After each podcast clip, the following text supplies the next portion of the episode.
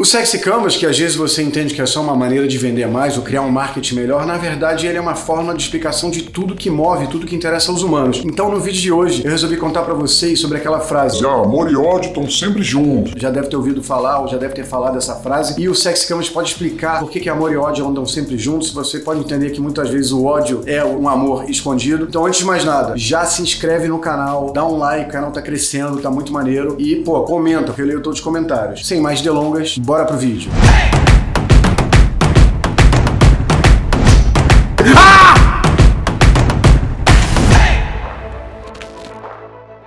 Se liga que esse é o vídeo mais curtinho que explica a interação entre humanos. Você já deve ter ouvido a famosa frase de amor e ódio estão sempre juntos, essa ira aí, esse ódio aí no fundo é amor, todo esse tipo de trocadilho que a gente sempre ouviu, sempre falou e nunca soube explicar. E hoje eu vou te explicar rapidinho com Sexy Canvas por que que isso é assim. Se liga no exemplo prático da vida. O bom do Sexy Canvas é que os exemplos são da vida real, então não precisa ficar se aprofundando muito para você entender. Imagina aí quando Justin Bieber começou a cantar, né? O moleque tinha 8 anos, 12 anos, ele começou a bombar bem novo. E aí a primeira vez, vocês, especialmente homens, que viram Justin Bieber cantando uma música que fez sucesso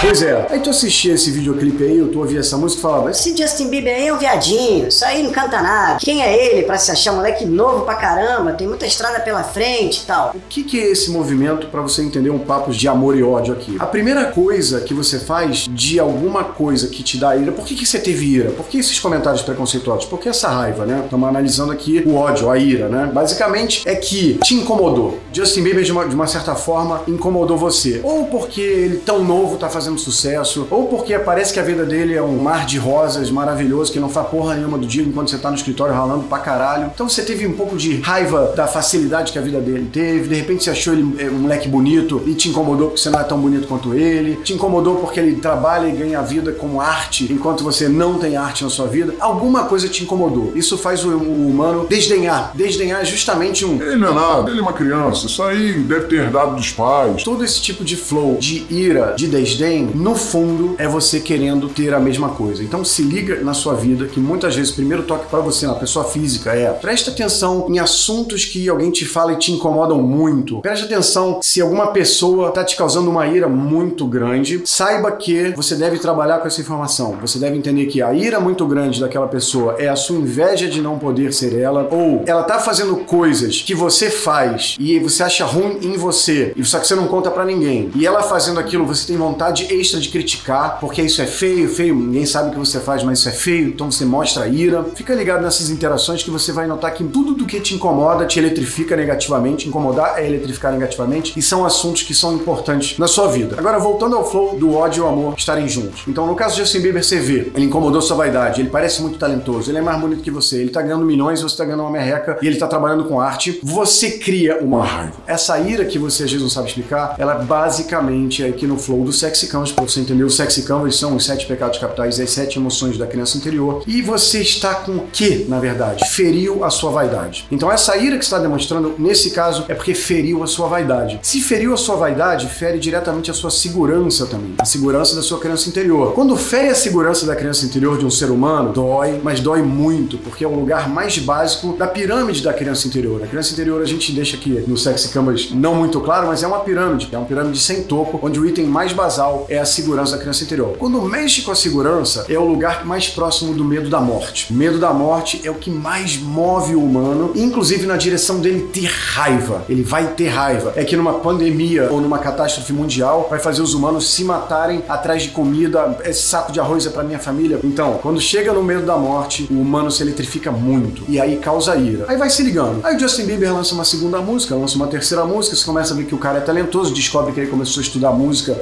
tocar violão aos oito anos e estudava muito, se dedicou, não vem de uma família tão rica, não foi tão fácil assim para ele, era do Canadá, tudo bem, Canadá é melhor que Brasil. É verdade. Mas enfim, não foi tão, nasceu em Los Angeles, porra nenhuma. Você começa a ver que ele sofreu, você começa a enxergar nele uma jornada do herói, né? Se você quiser saber mais sobre isso, dá um Google aí, que eu não fiz um vídeo sobre a jornada do herói, mas é um fluxo que muitas vezes faz você se apegar a esse herói. Falar, ah, Ele sofreu, ele também foi lá embaixo. Nossa, coitado, não foi herança. Poxa, ele estuda muito e tal. Nessa passagem pela saga do herói, aquela sua irritação com Justin Bieber. Ele lançou terceira, quarta, quinta música de sucesso, passou pela saga do herói, pela jornada do herói. Você percebe que pouco a pouco aquele ódio que você tinha dele vira uma admiração. Você fala, Pô, cara, eu tinha raiva do Justin Bieber, aquele viadinho moleque, mas pô, o moleque é bom, o moleque rala, o moleque é pintoso. E aqui vai uma nota muito engraçado. O ser humano masculino hoje em dia, na nossa sociedade contemporânea, não pode falar o moleque é bonito, o moleque é gato. Falar gostoso acho que tá meio over ainda, mas assim, falar que o moleque é bonito já tá ferindo a vaidade do cara que pode achar que ele é viado feriado. Hum. Ou falar que o moleque é bonito, de uma certa forma, fere a vaidade dele por achar que ele é mais bonito que ele. Enfim, cara, o humano perde muito tempo com essa porra. Fecha a parede, vamos voltar. Aí tu vê o Justin Bieber mandando bem nos bagulhos dele, fazendo tal, pô, ralou pra caramba. Esse aí, pô, passou pela jornada do herói, foi lá embaixo tal. Pô, Justin Bieber é foda. E é muito comum essa transmutação de ódio virar admiração, porque não virou amor ainda, tá? Porque quando você pega alguém que te feria a vaidade e consegue aceitar que essa pessoa é foda pra caralho no que faz, ralou muito, até um semideus no que faz, estudou muito, ganhou prêmio disso, daquilo, você consegue falar, porra, me amarro no Justin Bieber. Se você conseguiu chegar até a grandeza de odiar uma pessoa, passar a admirá-la e torcer por ela, é sinal que a sua vaidade está zero ferida, que a segurança da sua criança interior foi restabelecida, que você é seguro o suficiente e foda o suficiente pra falar. Admiro o cara, o cara faz um bom trabalho, o cara é pintoso. Quem elogia, quem tá nessa posição de elogiar, aceitar alguém de muito sucesso, é vaidoso, é quem pode elogiar. Então você vem de uma vaidade ferida, resolve isso, vem uma vaidade